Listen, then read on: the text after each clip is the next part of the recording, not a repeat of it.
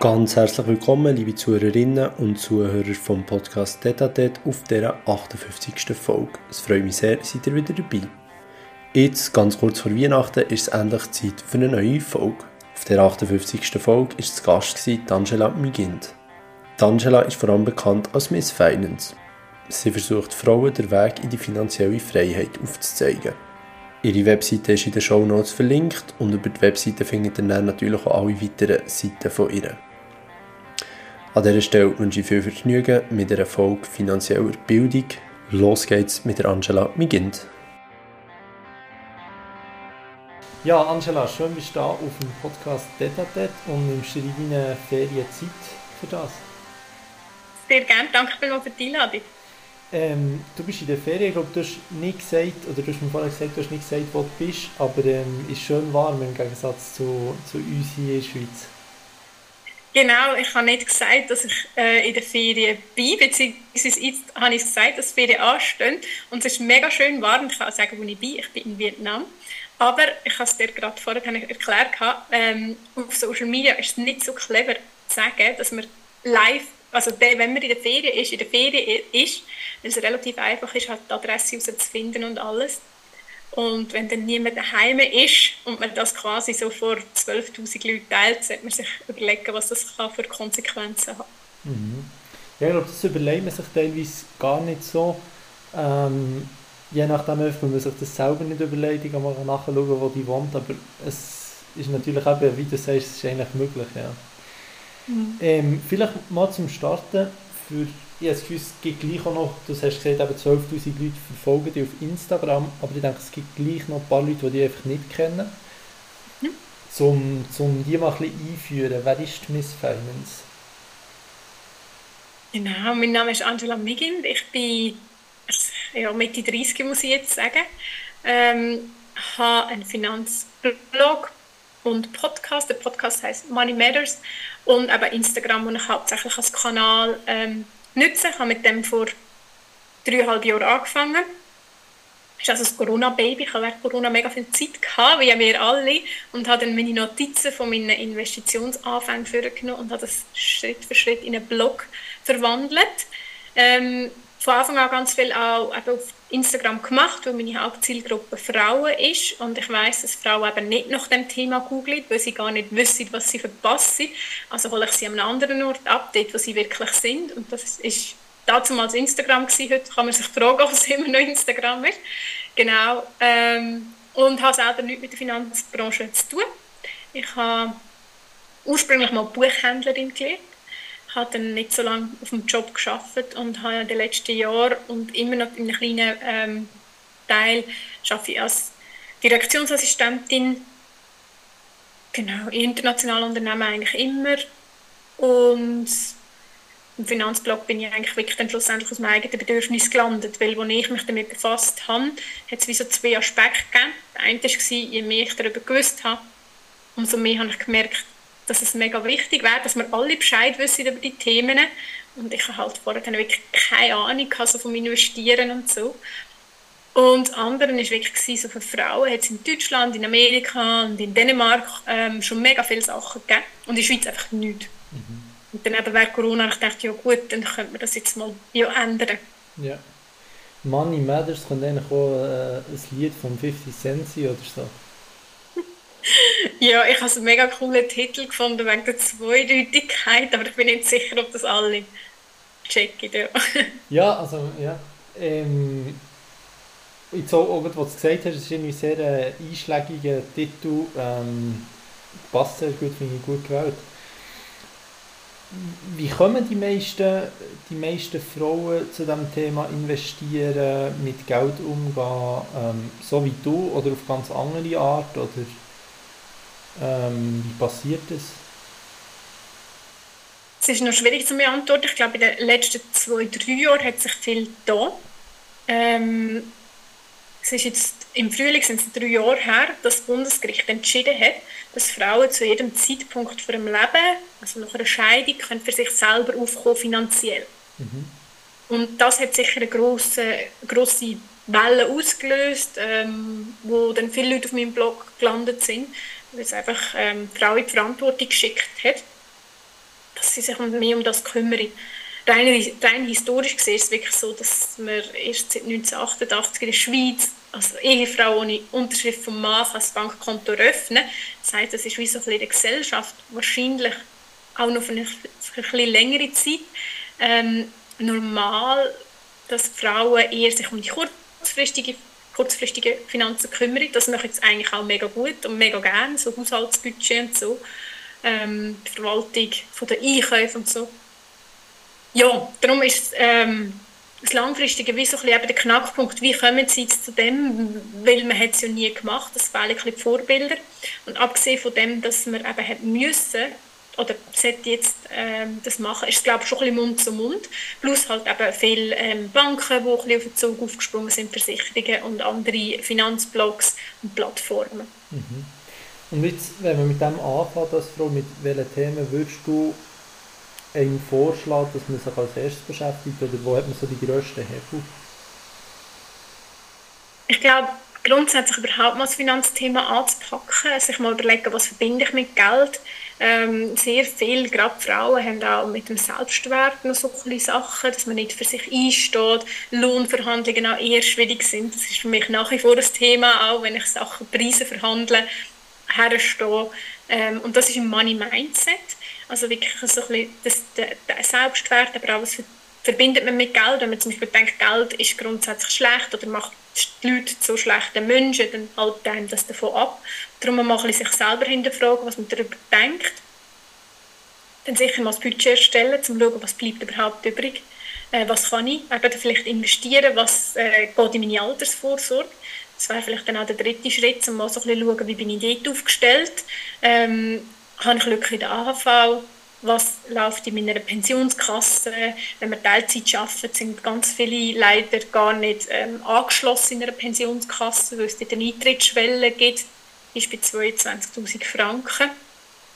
Und dann äh, die dritte Säule, schauen, was mache ich dort, dort vielleicht auch schauen, was habe ich für Produkte, habe ich Produkte, die zu mir passen und dort kann man auch so ein bisschen den ersten Schritt zum Investieren machen. Dort gibt es ja wirklich Anbieter, wo das mega einfach machen über eine App mit ein paar Fragen, die man beantwortet und wo man schon mal so ein bisschen an Börsenluft schnuppern. Mhm. Und im vierten Schritt einfach informieren, immer äh, mehr Wissen konsumieren, eben sei es Podcasts, sei es Insta-Accounts, YouTube-Video. Ähm, das kann ich finde immer so ein bisschen, wenn ich jetzt sage, du musst ein Finanzbuch lesen, dann ist es vielleicht so ein bisschen der Ablöscher für die einen oder andere. Aber wenn du einfach mal so mit kleinen Häppchen anfängst, finde ich, ist das ein mega guter Anfang. Mhm. Welche Podcasts oder auch YouTube-Kanäle kannst du da empfehlen? Jetzt nicht nur die von dir, auch sonst irgendwie mhm. Aktien mit Kopf oder doch der Sparkoyote, den du vorher erwähnt hast? Ja, ähm, Finanzfluss finde ich für den Anfang mega, mega gut. Dort lernst du halt wirklich auch sehr viel über ETFs und die kurzen Videos. Da gibt es die Schweizer Plattform Fintool, die hat gewisse Videos kostenlos, aber ähm, auch die, die kosten, sind, das ist in diesem Jahresabo 100 Franken, also ist nicht mhm. viel. Ähm, dort ist ein Finanzprofessor, der das in drei, vier Minuten Videos erklärt. Genau, dann für die Schweiz sicher auch der Sparkoyote, der Erklärvideos hat, hat wirklich auch Tutorials, so wie gewisse Apps funktionieren oder Anwendungen. Ja, das sind so die drei, die ich mal mit auf den Weg geben. Ähm, Finanzfluss hat auch einen Podcast. Genau, der Thomas von Sparkoyote hat auch einen Podcast für die, die Podcasts lieber sind. Ähm, ich bin ja wirklich gerade zum Anfang, gerade eben ETF, äh, grosser ETF-Fan, da finde ich, ähm, hat Finanzfluss schon mega viel Wissen drauf. Mhm. Ähm, Kolja, seine Videos schaust du manchmal schon noch oder eher weniger? Ähm, ich weiss, von wem du redest, aber nein, ich schaue eigentlich, er hat ja viel auch so Aktienanalyse und so Sachen und das schaue ich gar nicht. Und dann du bei ihm ja, glaube ich, auch noch so, ein bisschen so, dass er in der letzten Zeit ein bisschen eine lustige Abzweigung genommen hat und irgendwo auf, lebt er in Dubai oder in Zypern oder irgendwie so. Ja, zu Mallorca. Mallorca, ja. Ja, ähm, nein, ähm, ich schaue eigentlich wirklich keine, ich muss jetzt sagen, keine so Sachen, die auf sehr aktuelle Themen mhm. eingehen, in dem Sinne, dass ich eher mich für das Gesamtgeschehen interessiere. Mhm. Aber eher vielleicht so ein, Markt, ein Marktupdate oder ein ähm, vom Finanzfluss jetzt mit ähm,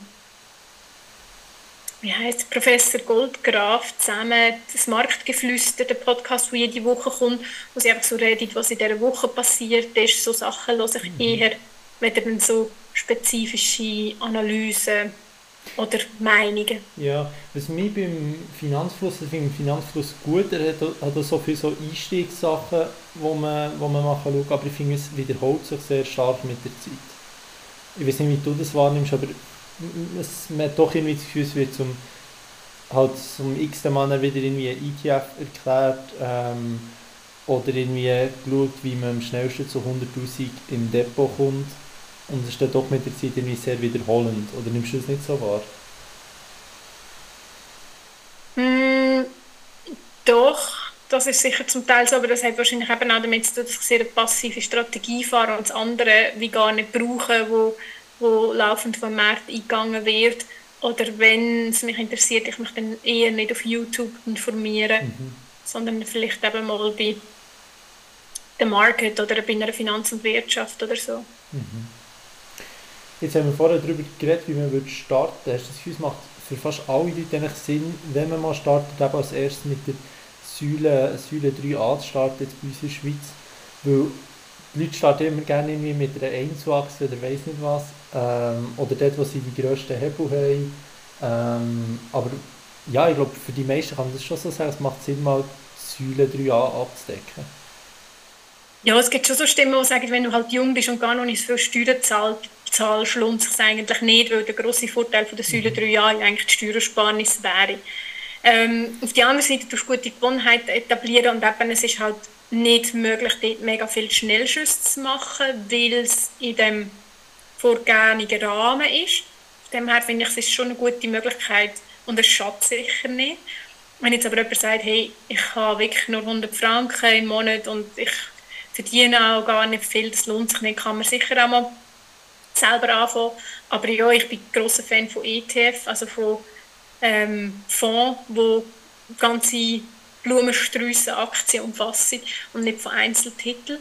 Ähm, verstehe aber die Faszination, die Einzeltitel ausüben. Ich habe das auch ausprobiert, aber auch die Statistik sagt, dass die meisten Leute besser fahren mit ähm, Fonds bzw. ETF. ETF einfach, weil ähm, das war übrigens der Gecko in meinem Zimmer. Ich weiß nicht, ob man das jetzt gehört hat.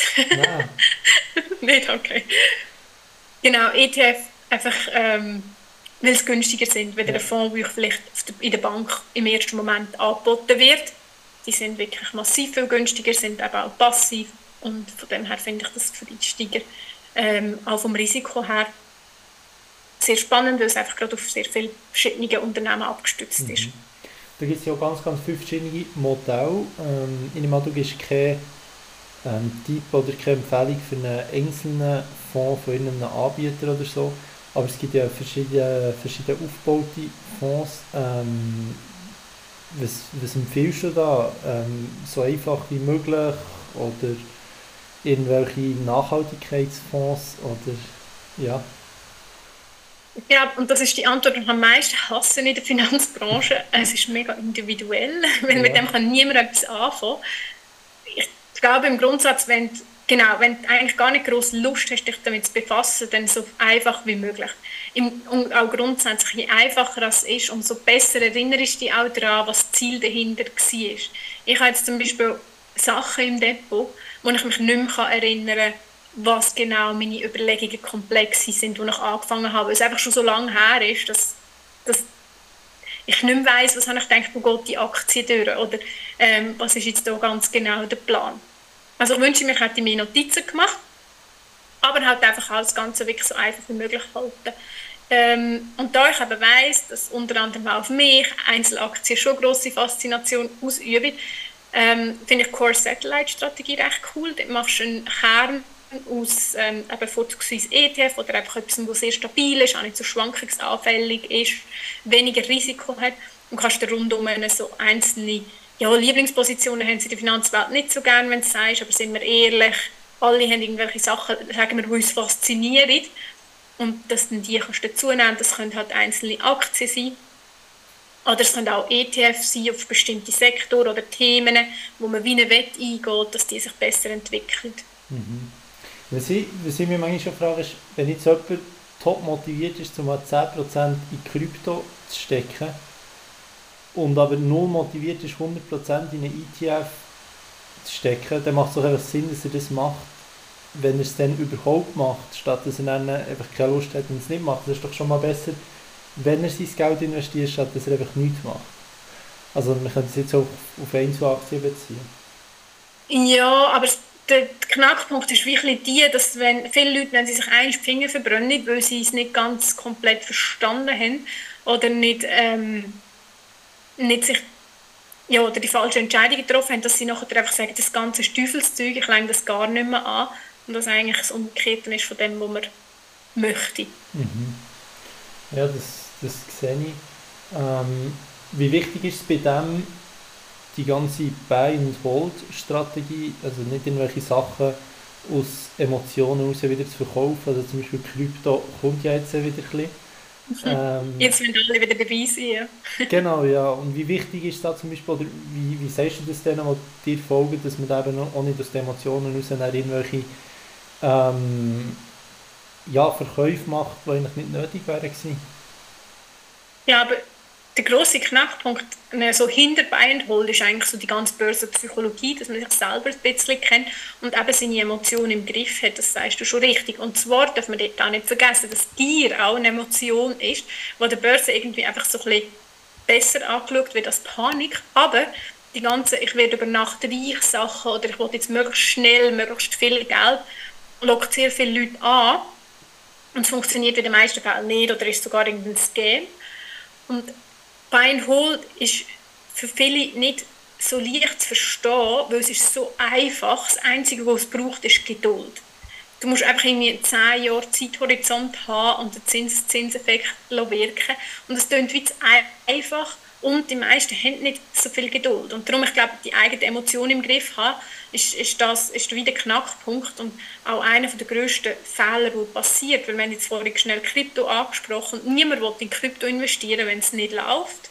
Dann hört man es auch nicht, dann hört man es auch bei den Zeitungen nicht. Und sobald es wieder geht und es eigentlich teuer ist zum Einsteigen, dann wollen alle kaufen. Und genau so ist es ja jetzt wieder. Es ist, Krypto ist so ein gutes Beispiel, um das zu erklären. Und die Medien spielen auch einen Teil dazu bei. Sie berichten ja auch entweder einfach, wenn es aufgeht und eben zeigen dann, ha, es läuft, oder wieder, wenn es ganz unten ist und dann all die schlimmen Stories von denen, die Geld verloren haben und oh, die sind ja so doof und so. Aber es gibt ja ganz viel dazwischen. Und ich finde, das ist wirklich so ein das, was man anstreben sollte. Vielleicht auch mit einem Sparplan kannst machen einfach deine Emotionen kennen, aushalten und vielleicht auch realistische Erwartungen haben. Mhm. Also ich habe das Gefühl, die Medien spielen eine sehr grosse Rolle. Eben dann, wenn es eigentlich interessant wäre zum, zum Kaufen, schreibt niemand irgendetwas. Mhm. Und sobald es irgendwie ein neues 18 Monate hoch erreicht, schreiben alle, der Bitcoin hat ein neues 18 Monate hoch erreicht.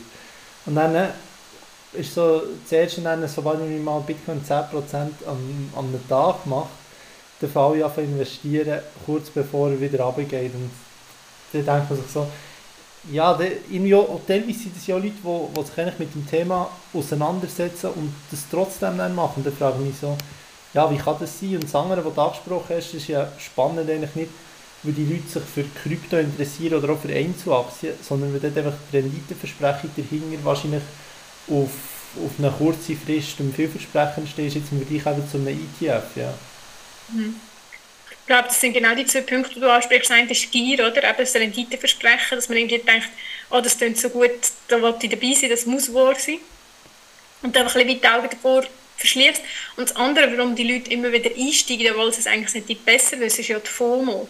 Ich weiß nicht, genau, ob das ja. passiert ist. Aber ich habe auch schon das Gefühl gehabt, oh, jetzt habe ich noch Geld dort liegen und ich wollte doch jetzt auch und ich hätte letzte Woche Zellen kaufen, aber wer weiß, ob der Bitcoin jemals wieder so tief runtergeht.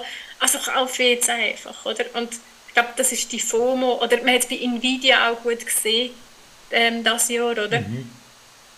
Ja, weil in dem Moment, wo die Medien darüber berichten, ist es eigentlich zu spät. Mhm. Ja, oder auf Facebook in den letzten Monaten. Ähm, aber ja, sobald, eigentlich wenn der Artikel liest, ist irgendwo, ich bin sicher, wenn du auf SRF liest und dann siehst, ähm, ja, aber zum Beispiel Nvidia hat jetzt so und so eine hohe Marktkapitalisierung, wärst sicher, jetzt würde ich nicht mehr kaufen. Ja. Ähm, Ja, ich, du hast angesprochen wegen FOMO, ähm, Fear of Missing Out. Ich glaube, mir ist das wahrscheinlich am meisten irgendwie passiert bei, bei, so, bei so Altcoins, wo du so gedacht hast, ja, kann ich mal testen, was auch immer. Aber auch da, Gefühl, wenn du es dann nicht verkaufst, wenn es 90% im Minus ist, sondern halt auch da mal einfach Buy and Hold machst, ist dann am Schluss irgendwann, je nachdem, wenn du es nicht in ganz, ganz speziellen Coin gekauft hast, nach vielleicht ein paar Jahren oder so, oder nach ein paar Monaten, dann auch gar nicht mehr so schlimm, wie es auf den ersten Augenblick gewirkt hat. Mhm. Wobei ich das eher vielleicht beim Unternehmen würde noch sehen, weil beim Unternehmen hast, außer wenn es bankrott geht oder Betrug ist, wie es zum Beispiel bei Wirecard war, hast du immer noch so Unternehmen, das eine Substanz hat und das sich über die Jahre vielleicht mhm. eben wieder erholt oder wieder etwas Neues erfindet und mit dem ähm, wieder Geld verdient. Unter Umständen kommst du auch noch Dividenden über, die genau, sich ein bisschen ja. fördert. Ja. ja, das ist definitiv so. Jetzt habe ich den Gecko gehört. ähm, was waren deine, deine grössten Fehler gewesen beim, beim Thema Investieren? Ähm,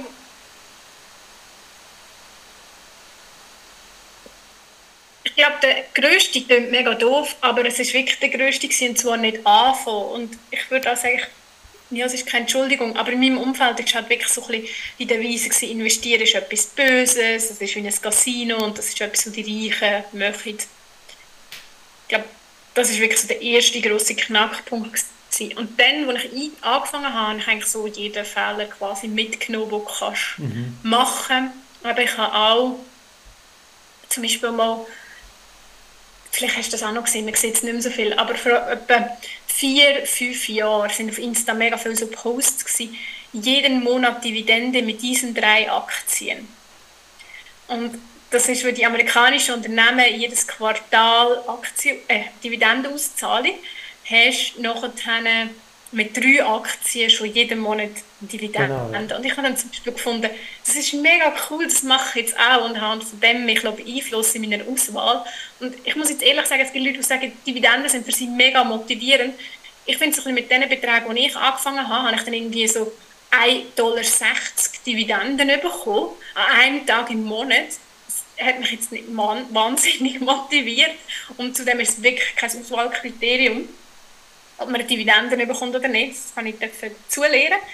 Ähm, und dann eben so ein bisschen die Tipps hören online, also beziehungsweise alle Tipps hinterfragen, auch im Umfeld. In einem Familienfest kommst du vom Onkel noch Aktientipps über und auf YouTube gibt es eben auch mehr oder weniger ähm, verlässliche Informationsquellen und da wirklich immer alles hinterfragen und hinterfragen, was ist die Intention dahinter. Und es gibt auch Informationen, die ist mega gut aufbereitet, aber hat, äh, hat ähm, dahinter die Idee, dass ich handle, weil die Unternehmen, also die Banken verdienen ja Geld, wenn ich handle. Darum eine Buy-and-Hold-Strategie ist eigentlich das Langweiligste, weil sie keine Gebühren generieren. Und da gibt es wunderbar aufbereitete Berichte und Sachen, wo, wo ich dann auch denke, oh, das Unternehmen, das klingt mega toll. Ich sollte das unbedingt kaufen, aber eigentlich ähm, sollte ich einfach an meiner Strategie festhalten, die ich habe. Und eben die Medien, die du gesagt hast, spielt auch eine grosse Rolle. Jetzt haben wir dann wieder Januar, dort ist wirklich immer sehr toll ähm, zu lesen, die zwölf erfolgreichsten Aktien 2023. Und ich meine, im Rückblick kann ich dir das auch sagen, ähm, ist nicht so schwierig. Aber das sind halt so die Clickbait-Artikel, wo man sich dann vielleicht auch, wenn man am Anfang noch nicht so viel weiß, beeinflussen und, und eben immer sehr dramatisch, immer es ist mega gut oder es ist mega schlecht. Und ich glaube, am Anfang hatte ich auch Mühe, gehabt, um das einzuordnen, weil es für mich wie eine neue Welt war und auch eine neue Sprache. Und dort würde ich schon inzwischen sagen, ähm, ich würde viel mehr bei mir bleiben und bei meiner eigenen Meinung, weil ich ja weiß, was zu mir und zu meinem Leben passt. Mhm. Ja, definitiv, ja. Sind, sind deine russischen Einzelaktien die grössten Fehler gewesen, oder? Vom Betrag her, ja. Außer dass ich halt, ähm, der Einstieg ist ja so ein bisschen, das habe ich am Anfang nicht erwähnt, ähm, warum ich mich mit dem Geldhafen befasse, ist, weil ich eine Säule 3a Lösung hatte, die nicht zu mir gepasst hat. Mhm. Ähm, wo ein Versicherungsprodukt war und ich habe 6000 Franken verloren, um mich dort freikaufen. Ja.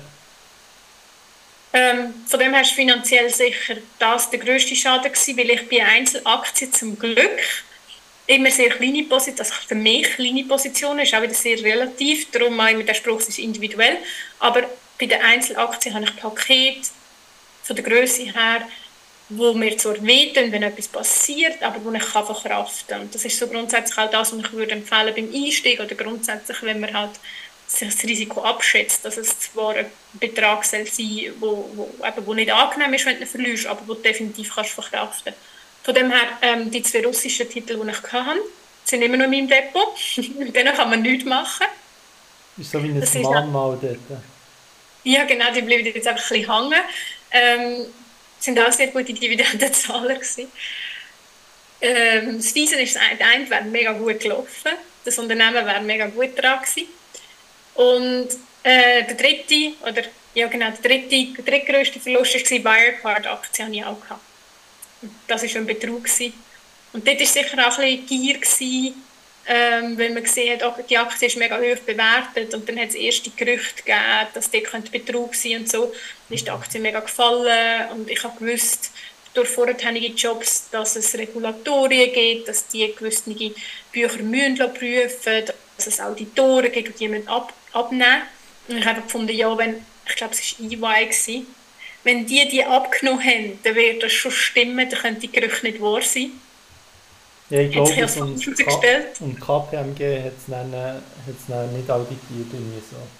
Ja, irgend so, genau. Es war irgendwie ein riesiges Drama und es hat jedenfalls, es ist wirklich ein Betrug, also für die, die die Geschichte nicht kennen, es gibt mega coole äh, Doku, ich glaube aktuell ist sie auf Netflix, die ist besser als jeder Thriller auf Netflix, ist aber leider echt.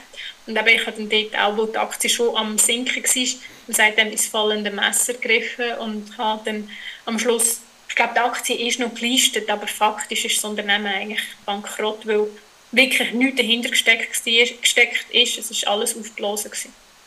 Ja, ich glaube mehr oder weniger, ja. Mhm. Enron-Aktie hast du aber nicht gehabt, in Fall.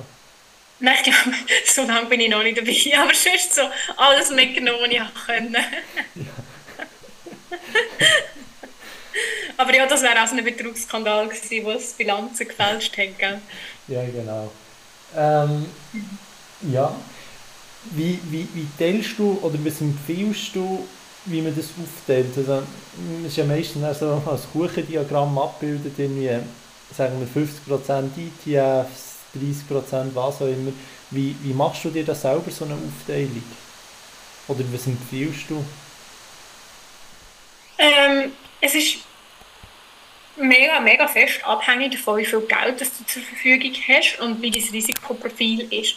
Und ich glaube, dort ganz realistisch gesehen, muss jede Person für sich selber mal hersetzen. Und ich habe wirklich angefangen, ganz viel von diesen Kuchendiagrammen zu zeichnen und geschaut, was fühlt sich für mich gut an. Und dann zwar halt wirklich irgendwie zuerst mit dem Kern angefangen.